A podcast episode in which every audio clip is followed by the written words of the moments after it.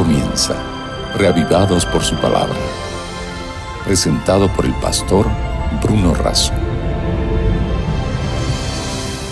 Hola, qué gusto es estar juntos nuevamente o encontrarnos por primera vez para continuar con nuestro proyecto Reavivados por su palabra. Un plan a través del cual todos los días nos dedicamos a meditar en el contenido y el mensaje de un capítulo de la Biblia en forma sucesiva, capítulo por capítulo, hasta completar la lectura de toda la palabra de Dios. Hoy nos dedicamos a Primera de Crónicas, capítulo 19. Pidamos la bendición de Dios. Señor, al abrir tu palabra, te pedimos que nos permitas percibir las lecciones presentes en este capítulo. Lo hacemos con necesidad y gratitud en el nombre de Jesús. Amén. En Primera de Crónicas, capítulo 19, nos encontramos con un Israel que derrota a sirios y a amonitas. Y nos encontramos también con un David que dice, voy a tener misericordia, dice el versículo 2, con Hanún, hijo de Nahás, porque también su padre tuvo conmigo misericordia. Entonces David envió embajadores para que consolaran de la muerte de su padre.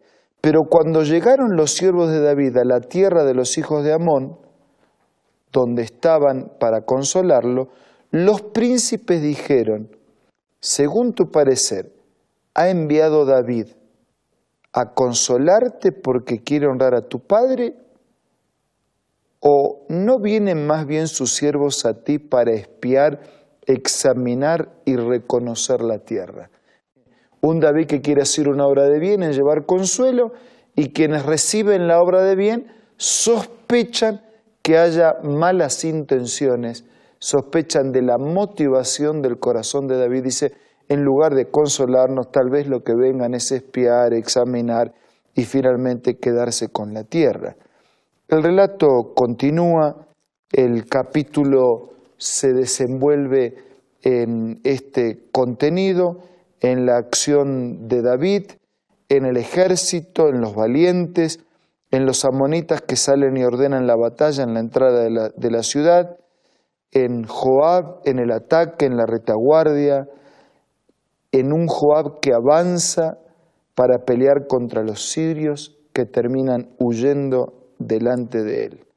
Y cuando los amonitas vieron, dice versículo 15, ellos también huyeron. Pero yo quisiera más que detallar así los detalles estratégicos de, de, esta victoria, de esta lucha, de esta conquista, de esta defensa. Yo quisiera detenerme en algunos principios. Primero, eh, la única seguridad que tenemos es someternos a Dios. Esa es la única seguridad. No hay seguridad fuera de los caminos de Dios, fuera de la palabra o fuera de la voluntad de Dios. Así que la única seguridad es someternos a Dios. La motivación de nuestra existencia es la paz y no la guerra. Hubo momentos en que el pueblo de Israel estuvo vinculado a conquistas, a defensa de territorios, a conquista de nuevos territorios, a lucha por la supervivencia, pero, la motivación de nuestra vida no es la guerra. La motivación de la vida de un creyente, de un religioso, de un hijo de Dios es la paz, la reconciliación, la búsqueda de Dios, de su palabra y de una sana convivencia entre todos. El tercer principio que yo quiero destacar es que para estar seguros y para tener la motivación de luchar por la paz, tenemos que ser siervos de Dios. Hay una lucha entre el bien y el mal y uno termina siendo libre o esclavo, siervo o independiente. Cuando nosotros decidimos ser siervos de Dios, esclavos de Dios, dependientes de Dios, estamos eligiendo lo mejor para nuestra vida y para nuestra existencia. Y el último punto que yo quisiera destacar es que más que confrontar con el prójimo, tenemos que amarlo. El prójimo no es nuestro enemigo. Yo soy mi principal enemigo. Por eso Pablo iba a decir que no vivo más yo, más vive Cristo en mí. Yo soy mi principal enemigo.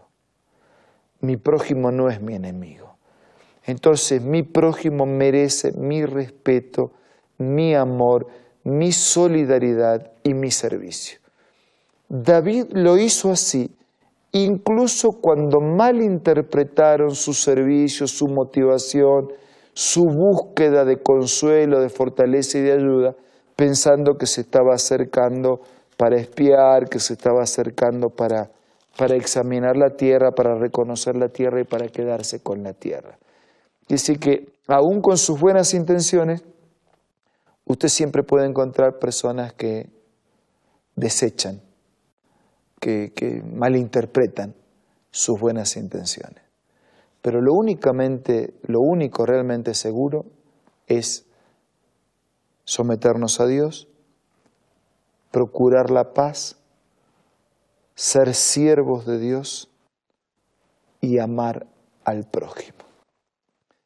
Si usted quisiera un material complementario de este capítulo, como de todos los capítulos de la Biblia, un buen recurso es este comentario bíblico adventista, que toma capítulo por capítulo, versículo por versículo, nos va ampliando los detalles, las situaciones, eh, el, momento político, geográfico, lo que tiene que ver al tiempo, a la cronología, y nos va dando más detalles para ampliar el contenido de la palabra de Dios. Pero la lección de este capítulo nos lleva a confiar en Dios como nuestra única seguridad, como una, nuestra única fuente de victoria, como nuestro sometimiento a Él, nuestra búsqueda de la paz, nuestro amor y respeto por el prójimo y nuestra aceptación de la soberanía de Dios, viviendo como sus hijos y viviendo como sus siervos. Yo me pregunto, ¿hay luchas en su vida? Me pregunto, ¿hay victorias que necesitan ser alcanzadas? Me pregunto, ¿hay situaciones especiales que usted quisiera ver resueltas? Entonces, usted tiene que poner a Dios en primer lugar entonces usted tiene que someterse a la voluntad de Dios, es decir, permitir que la palabra de Dios, Dios a través de su palabra, guíe en su vida. Entonces usted tiene que reconciliarse con Él y vivir para amar a Dios por sobre todas las cosas y amar al prójimo como uno mismo. Si usted quiere algún material complementario y le gustaría recibir algunas publicaciones que amplíen este y otros estudios de la Biblia, entre en contacto con nosotros para que podamos ser de ayuda en este sentido. Si usted quisiera tener un ejemplar de la Biblia, porque no tiene, entre en contacto con nosotros para que le hagamos llegar de una manera gratuita un ejemplar de las Sagradas Escrituras, para que podamos estudiar, profundizar en el mensaje, en la palabra de Dios, y beneficiarnos al seguir la totalidad de su consejo y orientación para nuestra vida. Mientras tanto, en este momento llegó la oportunidad y la ocasión de hablar personalmente con Dios. Vamos a agradecerle a Dios, vamos a presentarle nuestra petición, nuestro pedido, también nuestra decisión aprovechemos este tiempo en la búsqueda personal de Dios.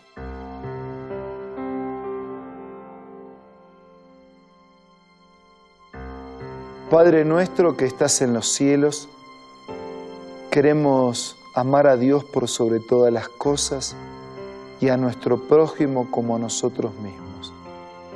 Queremos ser guiados por tu palabra y por tu voluntad bendícenos y ayúdanos. Abraza a todos nuestros amigos y danos un día pleno de victorias. Te lo pido y agradezco en el nombre de Jesús. Amén. Muchas gracias por su compañía en este día.